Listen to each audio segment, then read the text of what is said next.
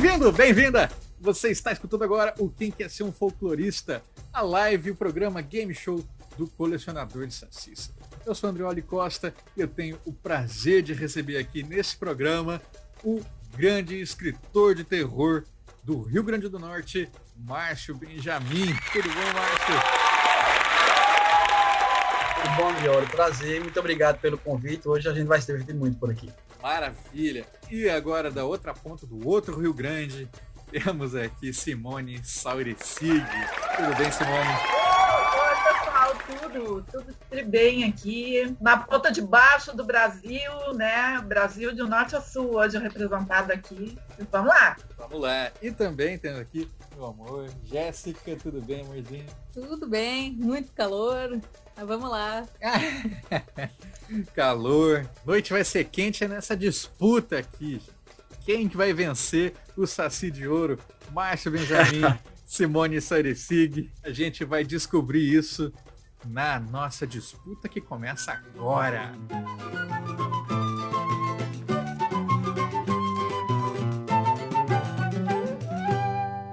Então, Márcio, par ou ímpar? Par. Simone, então, é ímpar. Um, dois e. Dois, Márcio, três, Simone, deu cinco, ímpar. Simone ganhou. Então, Simone, é. a Oi. primeira pergunta para você. No folclore, qual o único jeito de se livrar do veneno da cobra cigarra, também conhecida como jequiti-amboia? Letra A. Comendo terra primeiro que ela. Letra B.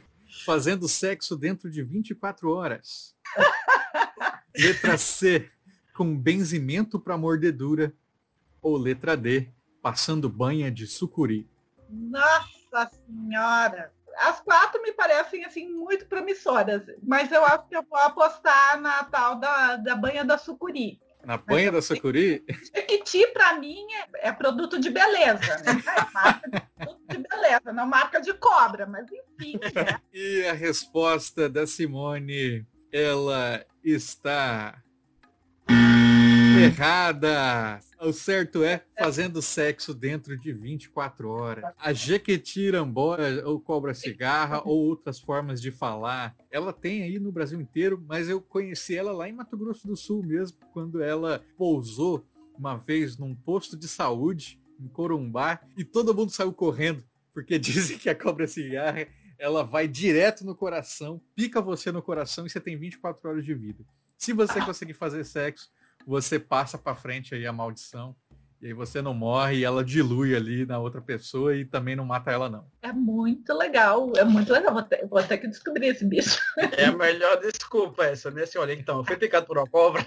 Dá uma ajuda. É a melhor cantada. Vamos lá agora, Márcio. A pergunta é para você. O patronímico.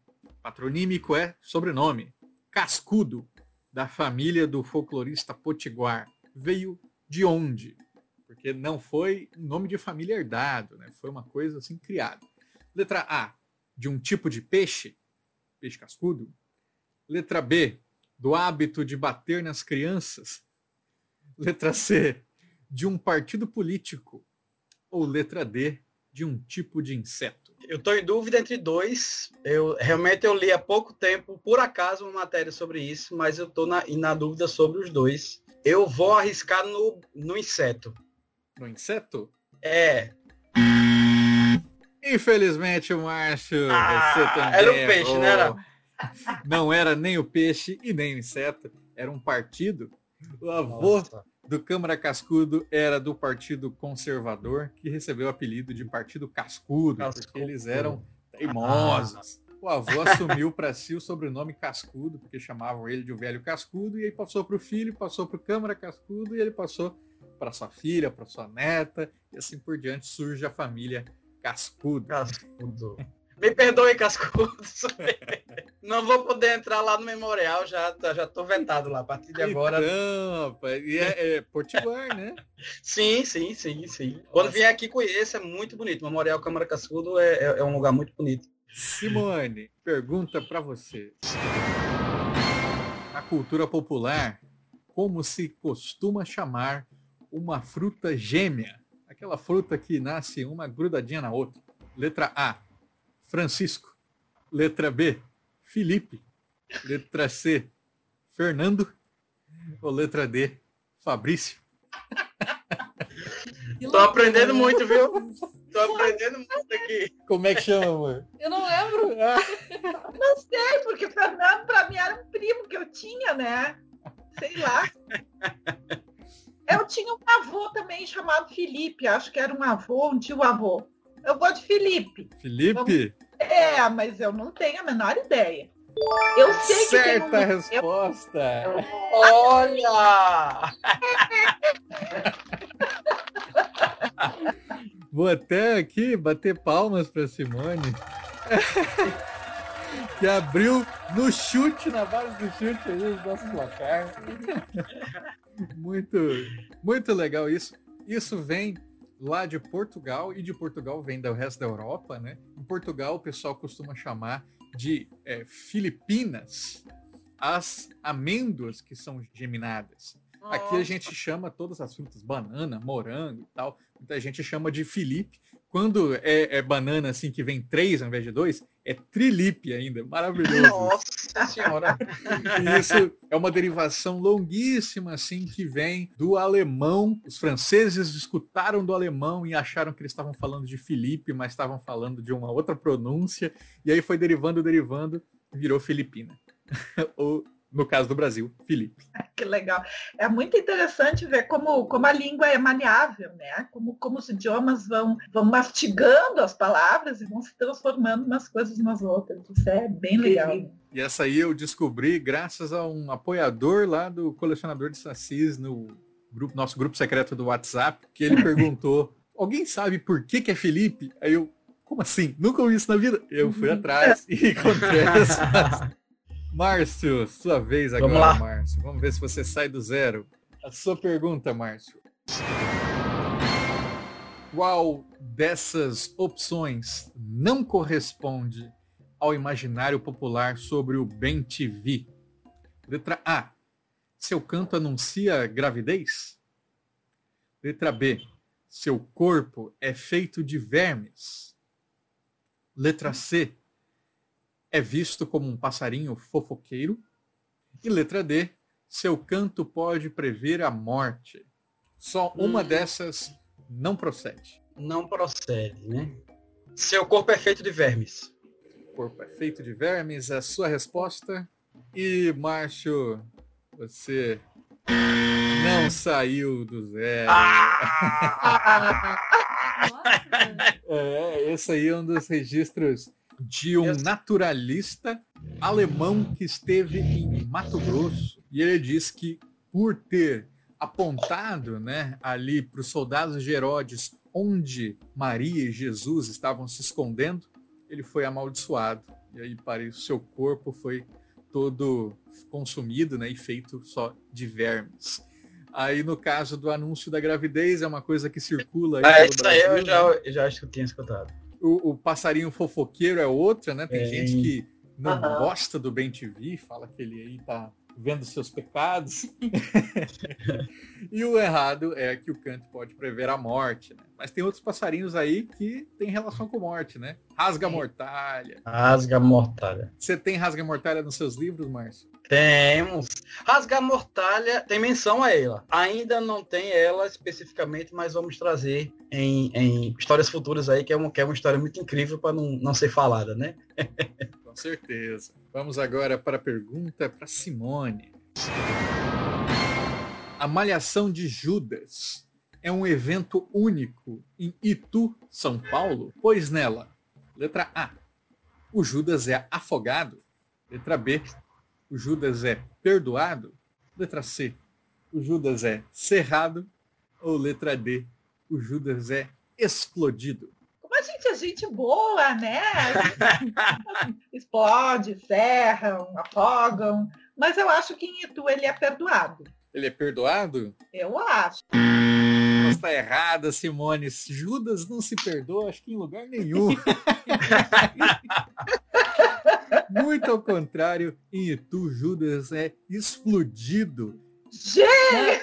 A gente achou no YouTube alguns vídeos do Judas sendo explodido e é incrível, assim, é bizarro. Assim, cinco minutos de explosão, com os fogos indo em direção a Judas.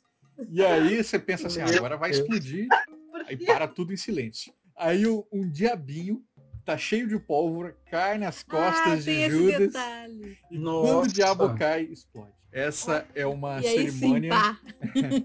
que tá no livro dos recordes, mais um motivo para Itu estar presente no livro dos recordes, além de ser a cidade das coisas grandes. Pablo Henrique, ele tá dizendo que ao invés de ler o Judas é cerrado, ele leu que o Judas é sarrado. Aí seria bem diferente mesmo. Aí, vale recorde também, vale recorde. Márcio, Ai, vamos lá, vamos, vamos sair desse zero aí, vamos sair desse zero. essa é fácil, hein? Essa tá fácil. No conto popular do Alfaiate Valente, quais animais João mata? Sete moscas? Sete formigas? Sete baratas? Ou sete ratos? Sete moscas. Essa tava, tava dada, né? Tava entregue. Muito bem, É. Márcio sai do zero.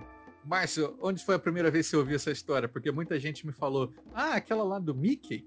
Eu acho que foi no Mickey mesmo, foi no desenho do Mickey mesmo, eu creio. Eu creio. Minha tia tem um livro muito legal, bem macabro, na verdade, também, como todas, muitas histórias. Era um livro branco, grande, assim, minhas primas tinham, e tinha muitas dessas histórias. Talvez tenha sido lá, que tem aquela história que eu tinha pânico, tenho hoje até ainda, do Barba? Eu acho grotescamente maravilhosa. Eu acho uma história. Uma que tem aquela também da menina do, do- da figueira, do que ela é enterrada e, e e os cabelos cortam os cabelos da figueira. Me arrepiei todinho porque tem uma música linda do Wagner canta com Belchior. É uma música chamada Aguapé, que elas começam como se fosse uma excelência, né? As músicas dos velórios. Muito legal, muito legal. Eu toquei uma versão da menina e o da Figueira, né?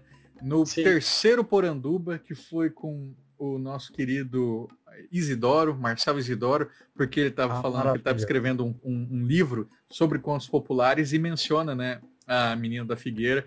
E aí tem uma musiquinha clássica aí que circulou por vários disquinhos de criança, aqueles famosos. Jardineiro de meu pai, Também. não me corte os Os cabelos. cabelos. É linda, linda. É linda. Simone, agora vamos para a sua última pergunta dessa rodada. Como morreu o santo popular do Piauí, conhecido como motorista Gregório? Letra A. Morreu de sede após ficar sete dias sem água. B. Morreu num acidente causado com uma criança. Letra C. Morreu assassinado por um delegado. Ou letra D. Morreu após uma greve de fome. Então, eu tinha uma coisa mais difícil para perguntar. Eu acho que eu fui no acidente com essa criança, mas eu nunca ouvi falar nesse santo, Andrioli. O santo popular não é a minha área decididamente.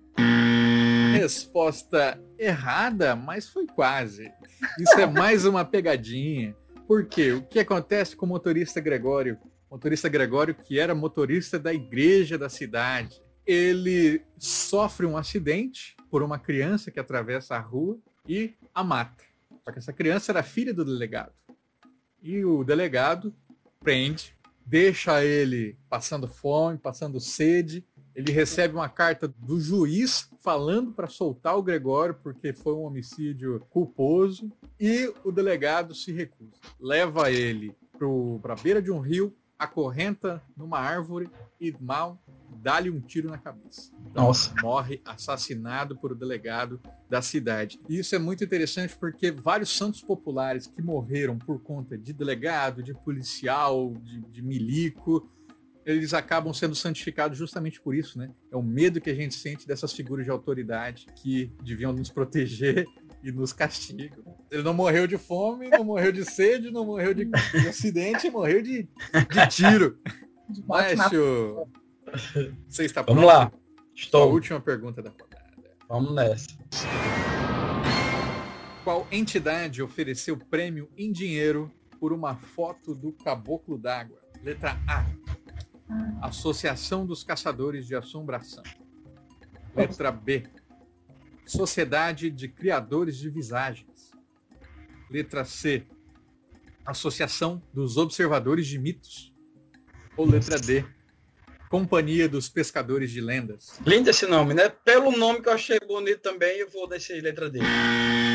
Resposta errada. A resposta correta é a Associação dos Caçadores de Assombração, a de Mariana. Eles ofereceram 10 mil reais para quem tivesse uma foto legítima de um caboclo d'água. É, e foi lá por 2010, então valia ainda mais, né? Hoje em dia. E o resto, né, eram brincadeiras que eu fiz ali com outros nomes de associação, da Sociedade dos Observadores de Sacis, da Associação dos Criadores de Sacis, né? Eu fui fazendo trocas ali para confundir, né? Porque aqui é prova do Enem.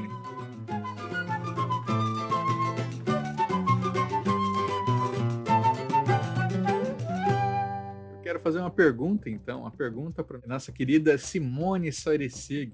Simone, eu queria então que você contasse para os nossos espectadores que talvez não te conheçam quem é você e qual o seu livro que você indica para o pessoal conhecer mais sobre a sua obra. Bom, eu sou Simone Saueresse, sobrenome que quase ninguém sabe dizer, né? Todo mundo fica me perguntando como se diz isso aí. Sou escritora, sou escritora gaúcha, eu escrevo fantasia que tem esse registro folclórico desde o início da minha carreira, já fazem mais de 30 anos isso. Meu primeiro livro foi A Noite da Grande Magia Branca, que já tinha esse, é, essa, essa cara. E de lá para cá, então, venho escrevendo livros e contos de fantasia, tenho tentado excursionar pelo, pelo território do terror, mas eu não sei se eu consigo meter medo nas pessoas.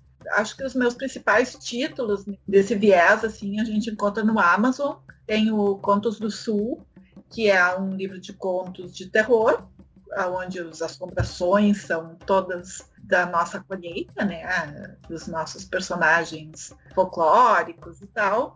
E o meu queridinho, que é o que eu mostro para todo mundo, que é o Sais da América. O meu queridinho, essa aqui é uma, uma versão física, mas no Amazon a gente consegue ele completo em e-book. São os meus dois carros-chefes do momento, assim, nessa área do folclore e do fantástico. Talvez para esse ano, se tudo correr bem, se a vacina der o ar da, da graça, né? Eu também vou levar a Tatá e outros muitos personagens aí é para uma exposição de arte que eu estou montando, graças à lei Aldir Blanc, que é o. Então, Simone, você está fazendo cerâmicas de saci, né? Umas argilas aí. Eu fiz alguns, alguns personagens em cerâmica. Eu mexi com cerâmica há muitos anos atrás, fiz um curso e agora, quando surgiu essa oportunidade, eu trouxe de volta, né, esse trabalho, e aí eu fiz então uns sacias, que são dois sacias que tem na exposição. O meu maior desafio no momento, e eu acho que eu vou ter que sentar com o Andrioli uma hora dessas,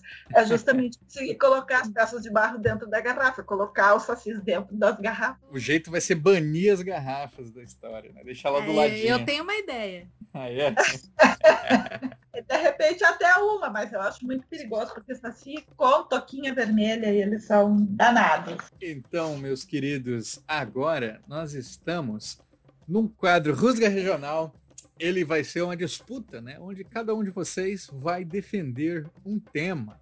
E o tema que eu escolhi para vocês será prato de comida. Então, escolham cada um de vocês vai escolher um prato de comida da sua terra e vai ter que defendê-lo, né, como sendo o melhor. Eu quero agora que o Márcio dê o seu voto. Qual comida da sua terra você escolheu? Olha, eu, eu acho até que nem precisava defender essa comida, porque obviamente todo mundo sabe que essa comida é a melhor comida que se tem. É uma comida prática, é uma comida barata, é uma comida que você encontra em todo lugar. Inclusive, ela é patrimônio material aqui do nosso estado. Eita! E ela tem todos os ingredientes necessários para que você tenha um bom dia. Inclusive, ela é indicada para você ingerir antes de, de atividades físicas, porque ela é uma bomba calórica, ou seja, ela é boa para o seu corpo e ela atinge todos os, os, os, lados folclóricos aí. Você você está praticamente mastigando folclore como você come essas duas comidas comidas que lhe preenchem de todas as formas possíveis. É a famosa ginga com tapioca. Tapioca, todo mundo sabe o que é, né? Graças aqui ao Nordeste, né? Passou para todos os lugares. Essa não é beiju, beiju é outra coisa.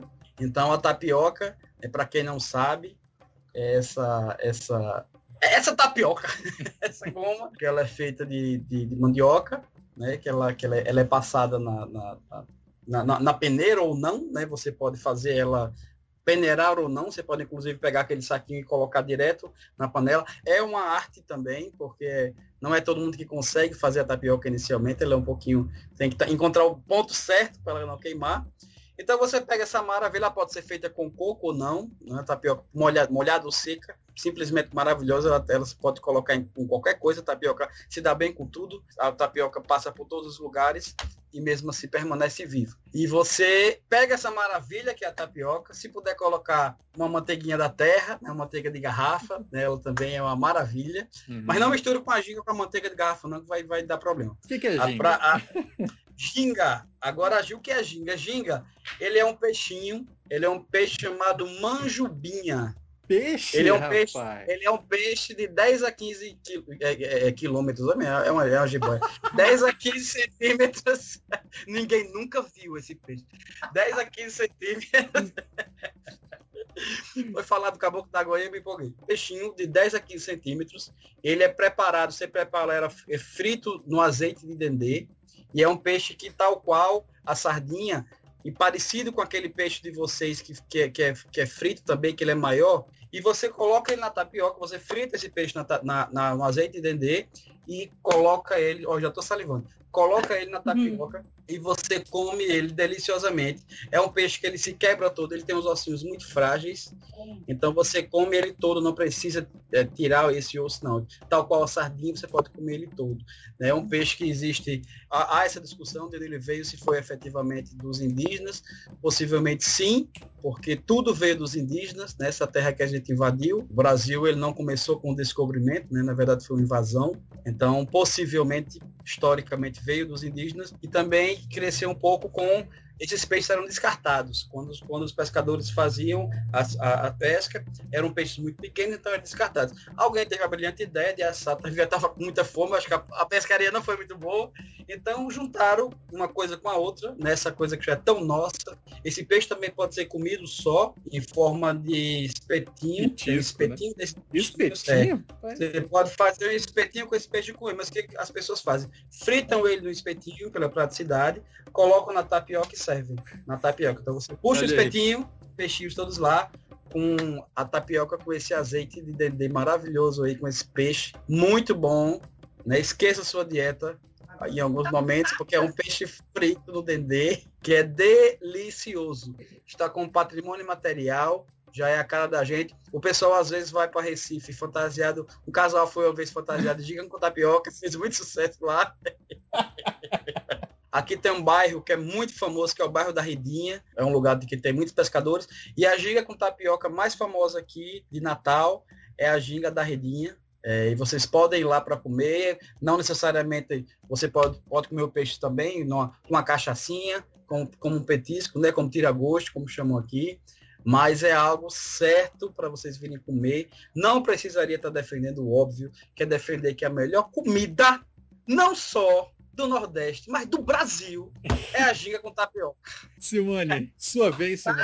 O que, que vai disputar com ginga com tapioca, hein? É, complicou, né? Porque eu tô percebendo que, inclusive, Márcio sabe cozinhar, não é? Que não é o caso dessa pessoa que vos fala nesse momento, não é? Sim, não, eu só disse Eu sei, eu sei a receita, mas a prática não, não, não. então, eu vou entrar uh... com arroz de carreteiro com pinhão. Ah, com pinhão. Carreteiro é um prato que normalmente as pessoas, as pessoas conhecem, né? Ah, é um prato que se faz com arroz e com o que sobrou da carne do churrasco você pode colocar no arroz de carreteiro.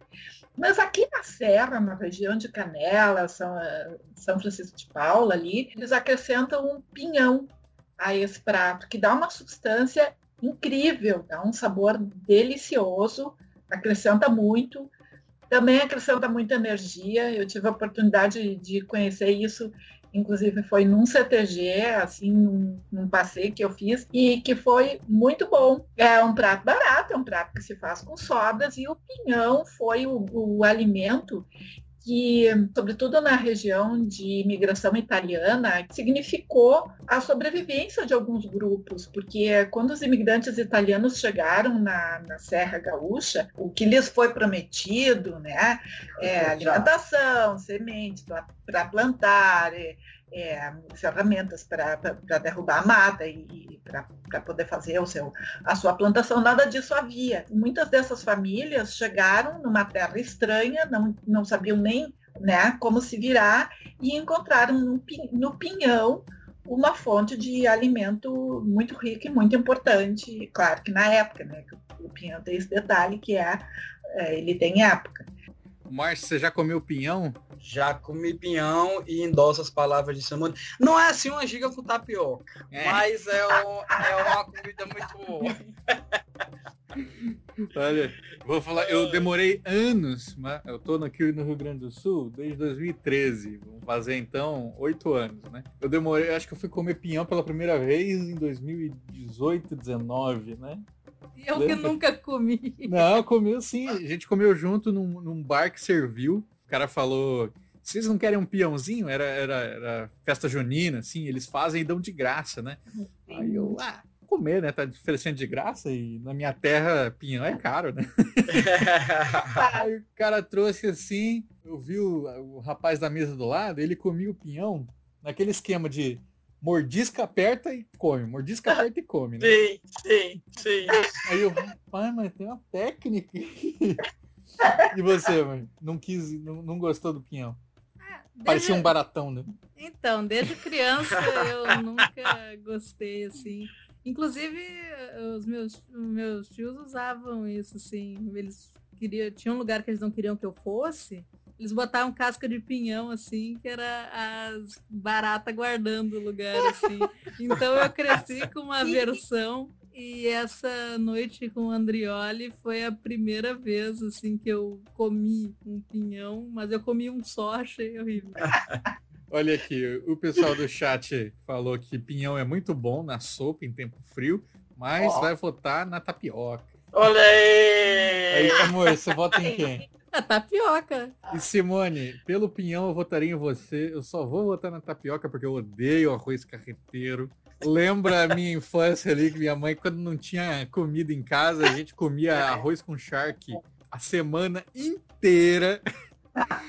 então, aversão total. Márcio Benjamin venceu essa disputa. Simone estava na frente, agora o Márcio passa um pouquinho porque essa disputa aqui vale dois pontos. Mas deixa eu só falar uma coisa bem rapidinho. Eu agradeço a, a, vitória, mas eu vou fazer uma menção de, de honra aqui à, à comida do Sul, que é algo realmente impecável. Sou intolerante à lactose, não posso comer nada com leite. E a minha queridíssima sogra, ela faz a versão tudo do sul sem lactose. Ela usa banha, ela não usa nada com nada. Aí eu volto de lá, né? Cada senhor e quando a gente volta, cada um é de um lado da asa do avião. Porque se ficar um dois de um lado, aí vou porque cuca, é, chimia.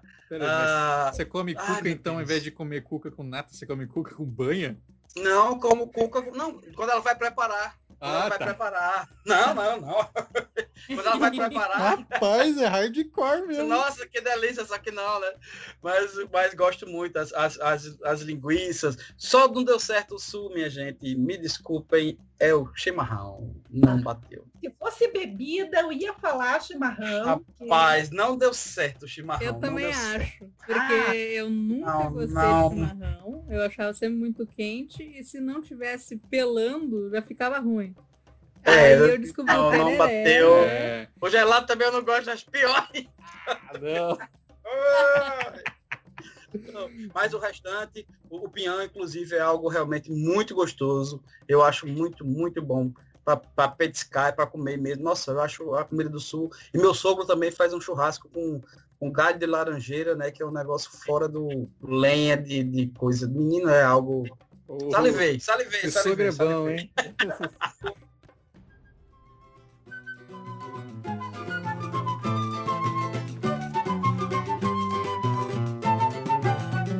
Vamos agora para o próximo bloco, que é o Batata Quente. E antes da gente começar essa disputa, eu quero, né? Perguntei antes para Simone, né, sobre os seus livros. Eu quero agora que o Márcio fale um pouco aí do seu trabalho e também o que que tá aí, tá vindo pela frente, né? Você tá dando umas pistas aí de que tem uma produção audiovisual a caminho. Conta aí pra gente. Eu gosto de dizer, né, que eu gosto de escrever o interior horror, né? O folk horror, o pessoal gosta, não, é interior horror. Eu trabalho com, esse, com essas histórias de terror com base nas lendas do, do sertão, do nordeste do Brasil, né?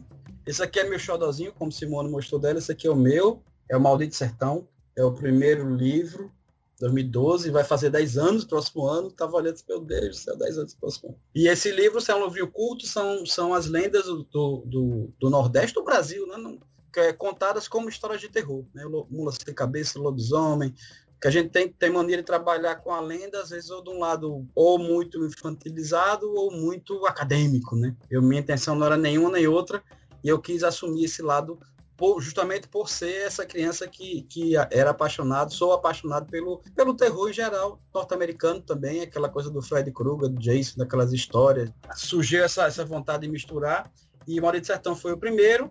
Lançamos depois o Fome, que foi o segundo, que é um, um The Walking Dead no sertão aí, o nosso apocalipse zumbi no sertão. E o Agouro, que agora foi o, é o filho mais novo. Todos pela minha então editora Jovens Escribas, depois tive a honra e o prazer de ter sido contratado pela Dark Side Books. Hoje eu sou contratado pela Dark Side. Estamos para lançar aí dois livros. Vai sair agora o primeiro, que é Objetos Macabros, próximo ano. É um, é um livro escrito a quatro mãos. Marco de Castro, Verena Cavalcante, o César Bravo e eu. Oito mãos, então. É, é, quatro, quatro pessoas, né? Escreve com a mão só. Então, a gente dá, dá para sair esse Objetos Macabros, que é o livro que trabalha com, que vai trabalhar com comunicação espiritual, né? Comunicações com além. E pediram uma versão bem nordestina aí dessa comunicação com além, e eu não poderia deixar de falar da botija.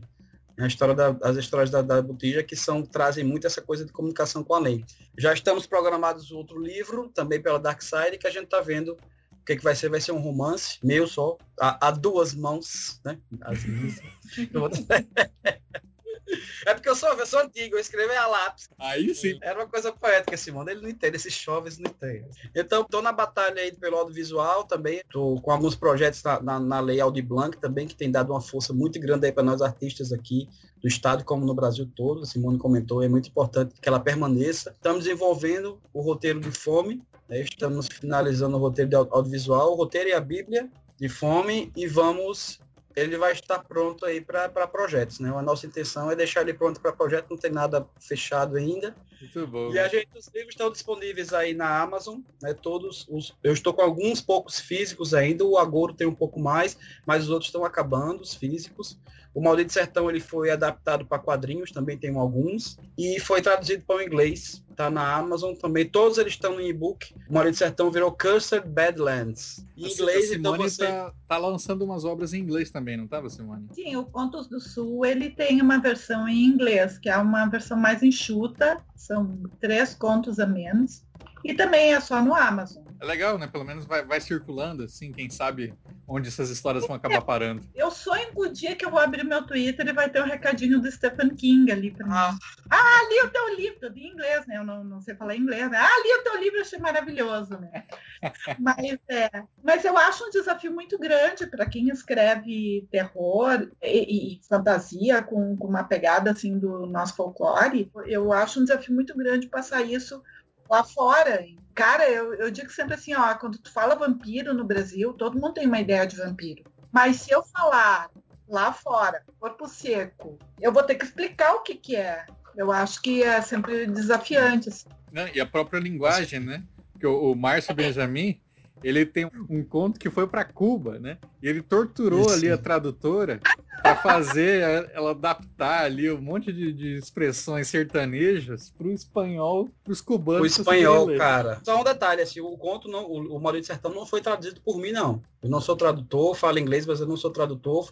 Foi um casal de tradutores daqui, daqui do estado, né? São aqui do, do, do Nordeste, profissionais da área, que eu falei, cara, dá seus pulos aí. Tá aqui o livro.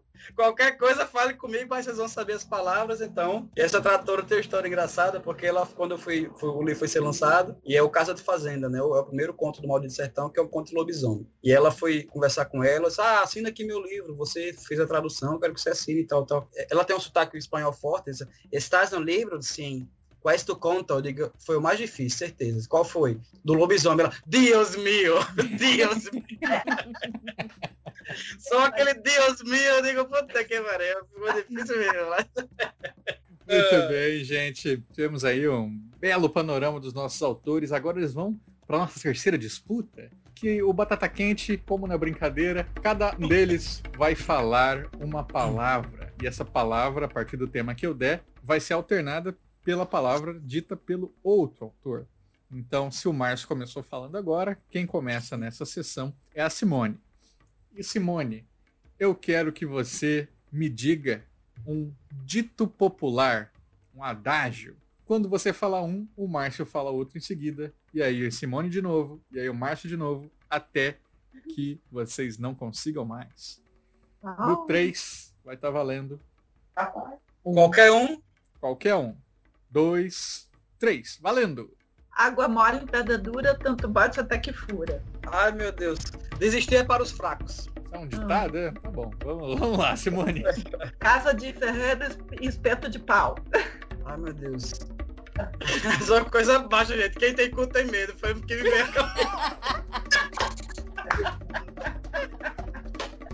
Desestabilizou a jogadora. Não sei, cara, não sei. Ó,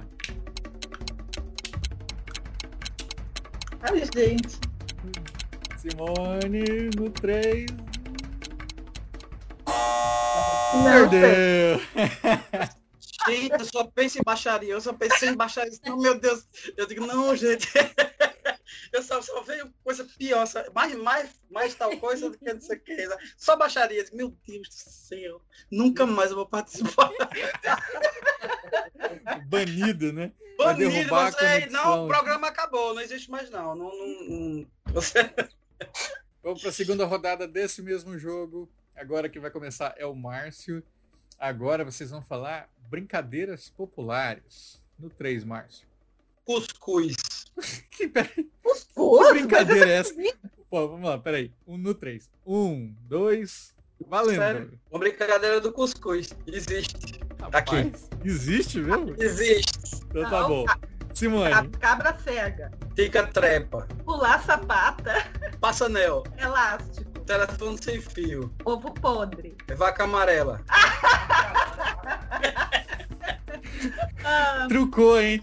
Trucou, Simone. É, sei lá, andar de balanço. Vale? Simone ah, perdeu ah, nos dois. A resposta foi errada. Brincar de balanço, isso é... Agora o Márcio tem que explicar o que é cuscuz. Olha como era saudável a brincadeira, né? Hoje não tem mais não, mas, mas na minha época de criança, você juntava um monte de areia no chão. Só homem que a gente é, a gente morre mais cedo por causa dessas coisas. Juntava um monte de areia no chão, você pegava um graveto, uma vareta, colocava em cima e cada um tirava um pouco da areia quem derrubasse a vareta pela puxada e apanhando até alguma marca, vamos dizer, ah, aquele, até aquele poste ali. E apanhando, apanhando. De mão fechada, assim, dos outros. Era brincadeira saudável, eram as coisas que a gente brincava antigamente. Aí o pessoal, ah, antigamente era tão bom, não tinha celular, a criança brincava na rua, de que é, voltava sem um pulmão, né? Com o bicho quebrado, a costela quebrada. Quase um corredor polonês. Era o corredor polonês. Só que era mais tenso, porque, porque você tinha a pessoa que ia derrubar, né? Que... Era, o, era o Pula Pirata Extreme, né? a pessoa fica. Não, não, não fica a dica, não, não faça isso. Mas é. imaginem, né? Jogar um Pula Pirata. E aí você vai apanhando até colocar todas as espadas de volta.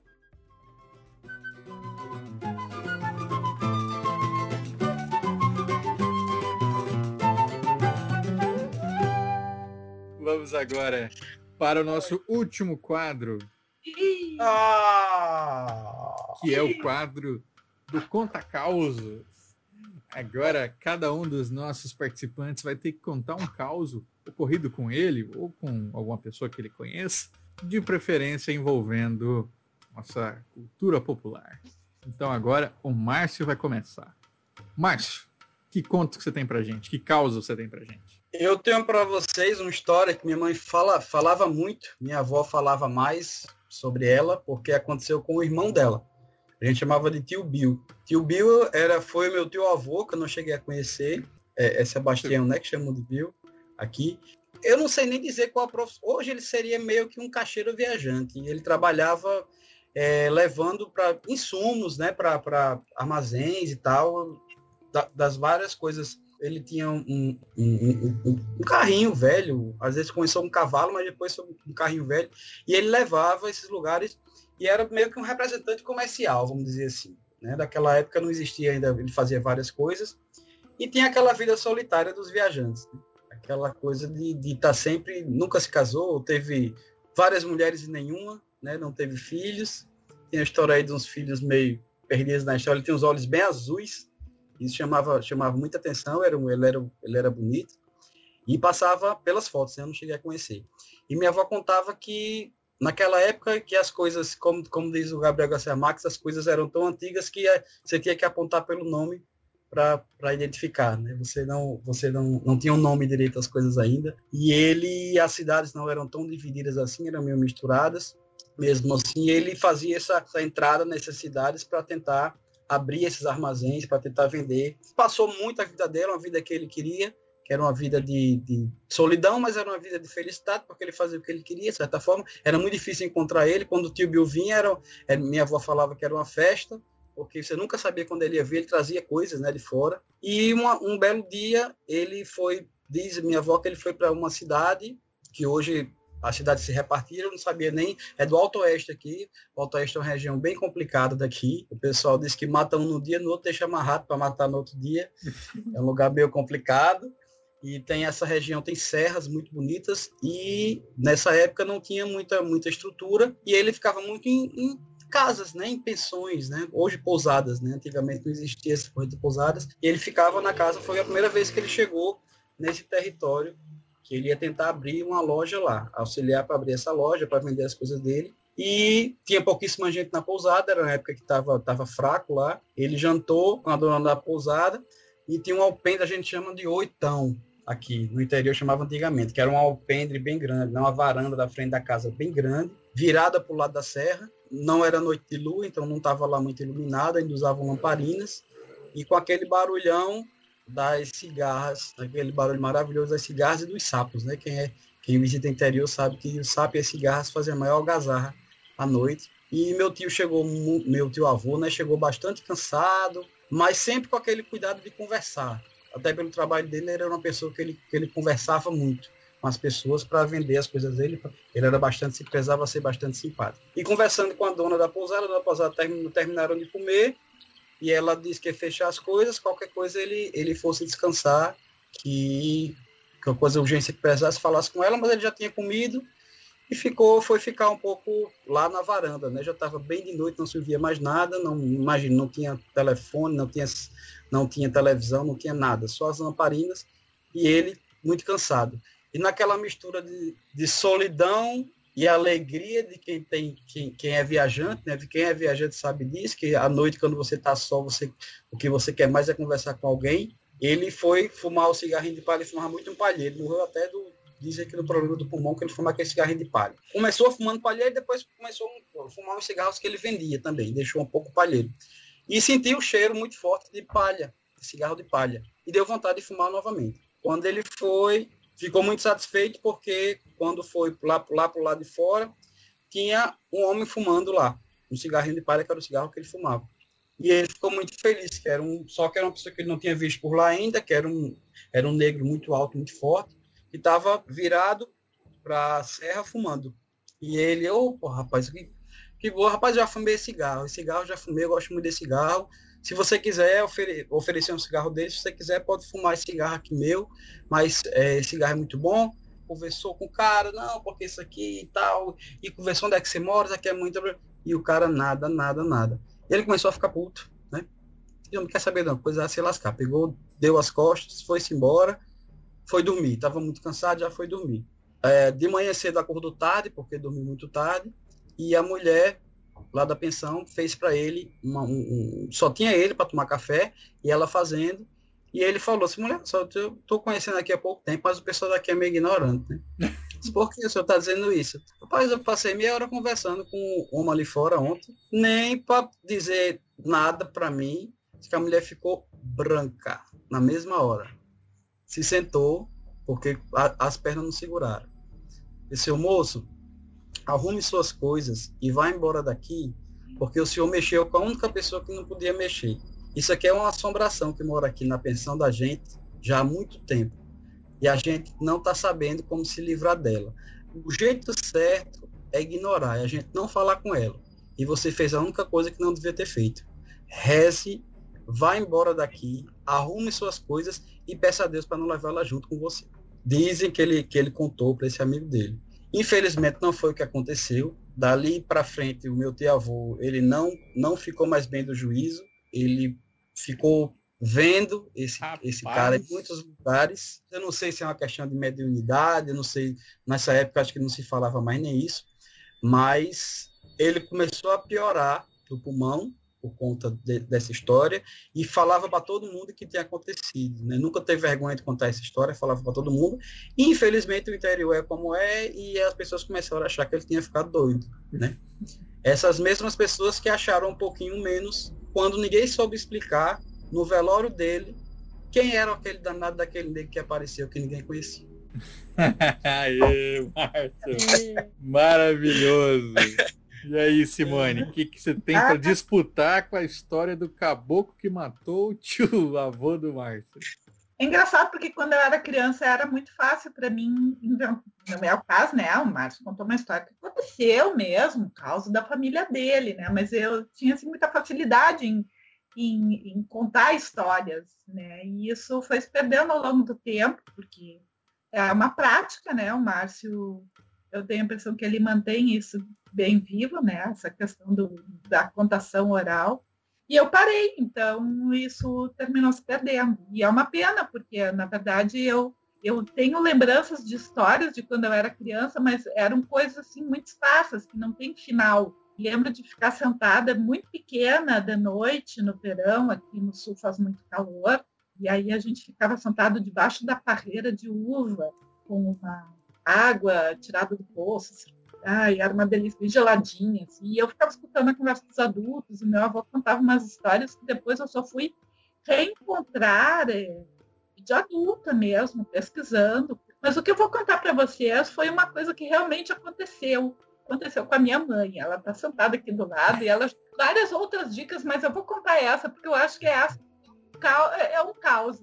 Aconteceu também, eu era pequena e tal, e a gente foi uh, dos fatos, né, com, com um casal, com uma outra família de, de parentes ali, e bons adultos foram para pescar, as crianças foram para subir nas árvores, para correr por aí, e os adultos para pescar. E um horário de pescaria é o à noite. Então, a Simone foi junto, porque apesar de eu morrer de medo de aranha, né, eu estava pescar.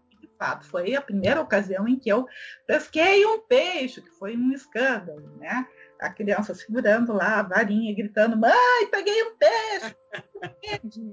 Mas a história que eu quero contar não é essa, né? A história é que, bom, os adultos estavam ali, estavam preparando suas iscas e era com linha, não era com caniço, né? Então, quem pesca com, com linha sabe que tem que girar e depois você lança a linha e ela, então, vai para a água.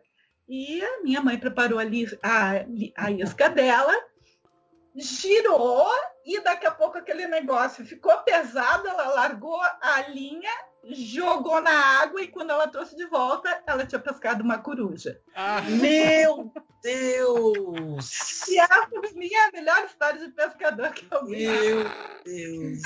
Eu pensei que era uma aranha, você falou que tem medo de aranha, meu Deus, ela pegou uma caranguejeira. Nossa senhora, nunca, nunca vi, realmente é ineta. Nunca essa aí certeira, hein?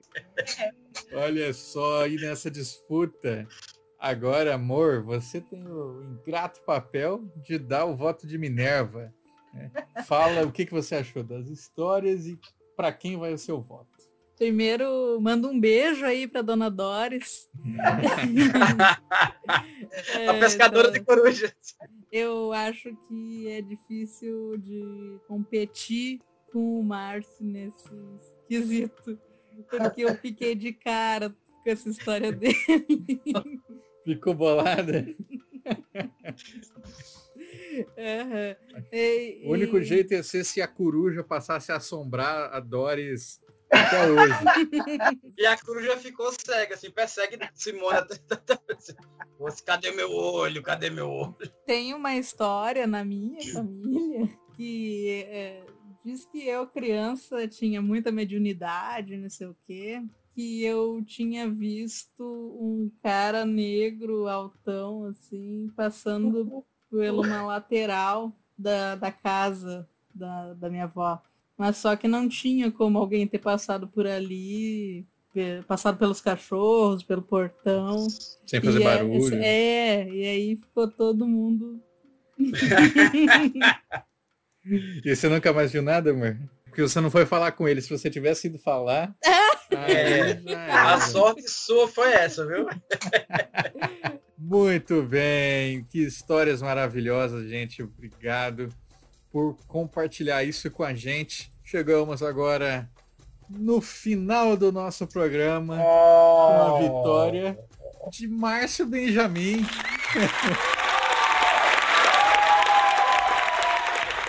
que perdeu ali na etapa das perguntas e respostas, mas ganhou nas outras todas. Então. Parabéns, Márcio! Obrigado, obrigado, obrigado a todos. Um presente estar aqui hoje, conhecer Simone, maravilhosa, essa, essa biblioteca né, de, de, de histórias incríveis. Vocês também fantásticos, eu aprendi muito hoje, né? apesar do mico de errar logo de Câmara Cascudo, meu Deus, eu tô lascado. Lá no memorial, vou dizer, sai daqui. Persona não grata no memorial, não entra. Mas muito bom. Já vou atrás do livro de Simone, com certeza. Eu acho que esse papel é muito interessante aí da gente estar tá fazendo sempre, né? Buscando essa, essa, essa união, porque eu acho que há sim esse interesse né, por, por essa cultura nossa, por esse folclore nacional, né? E não digo nordestino ou, ou, ou gaúcho, mas nacional. Eu acho que essas histórias se passam aí pelo, pelo Brasil todo. Então eu acho que as pessoas sim estão interessadas em, em conhecer isso aí. Eu acho que também acima de tudo é a forma como você mostra, né? A forma como mostraram pra gente, com certeza, talvez não tenha sido a ideal, pelo menos o, na, nas escolas, né?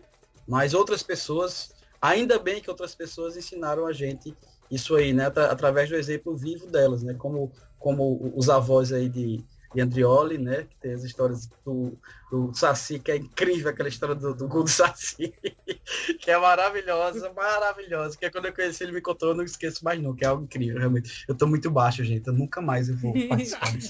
Se o pessoal quer saber que história é essa aqui, do, Olha, do, do guspe do Saci aí que o, que o Marcos falou, dá uma olhada aqui no canal mesmo que vocês vão ver o meu documentário Raízes, né? Tá lá disponível, a história final é essa. Márcio, então agradeço demais a sua presença. E se você vai procurar os livros da Simone, dá uma olhada no Contos do Sul. O, a Cisterna é meu favorito.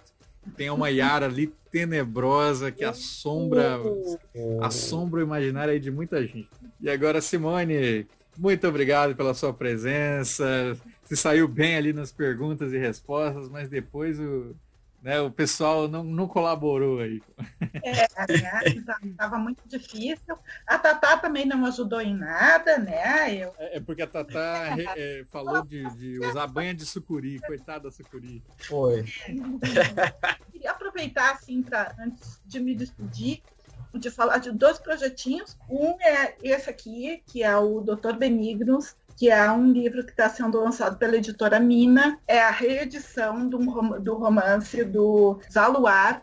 É o primeiro romance de ficção científica que foi publicado no Brasil em 1871, se não me falha a memória. Então a editora Mina está fazendo essa reedição muito legal, com menções especiais, com vocabulário, nome dos personagens históricos que aparecem ao longo do romance. E o livro é aberto com um conto contemporâneo, no caso, é A Mulher de Pedra, que foi escrito por mim.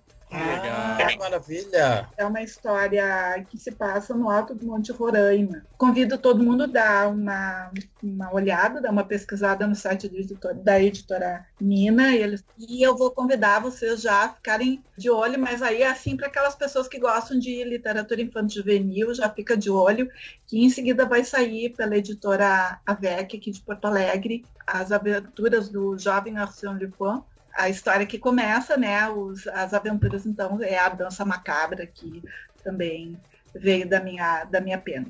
Olha aí, que legal. E, e Simone, olha só que moral, hein? O nosso querido César Silva está comentando aqui que A Cisterna é o melhor conto de horror já escrito no Brasil. Nossa, mas obrigada. É o meu favorito, com certeza, com certeza. Eu vou ler, vou ler. Vou Nossa, com certeza. Agora já babei, já, já babei antes. A, a, premissa, pelo menos, é incrível já. Poxa, que legal, Simone. Parabéns. Ó, e ó, o pessoal aqui também está falando que Monte Roraima é, hei de subir um dia. É um lugar incrível, incrível. Olha, se você não for, não pode ir fisicamente lá, pela razão que for, mas dá uma pesquisada na internet, tá cheio de vídeo, é um lugar sensacional, é, um, é mágico, é realmente onde a palavra mágico é totalmente bem empregada, assim, é mágico, é lindo. E agora, obrigado também, amorzinho. Você tá aí cobrir o nosso gatinho. Oh! Tentou entrar no meio do fio do microfone aqui, derrubando tudo. Entre o tripé e o microfone. O bicho é atentado. obrigado pela companhia. É e é isso, pessoal. Agradeço aí o César, o Pablo Melo, GR Tesla. O que, que é o GR? Não sei dizer, desculpa aí, companheiro. E todo mundo que esteve aqui conosco e o pessoal que vai ouvir agora esse programa na forma de podcast. Um prazer ter vocês aqui. Esse programa só existe graças aos nossos apoiadores no padrim.com.br barra saci, no picpay.me barra colecionador de sacis e no catarse.me barra saci também. Os nossos podcasts estão meio parados, mas é porque tem novidade vindo aí, tem muito projeto novo que Nossa. quem está ali no grupo dos apoiadores está acompanhando de perto, beleza? Fica o convite para você estar lá conosco. Um abraço, até a próxima. Valeu! Valeu, pessoal, obrigado.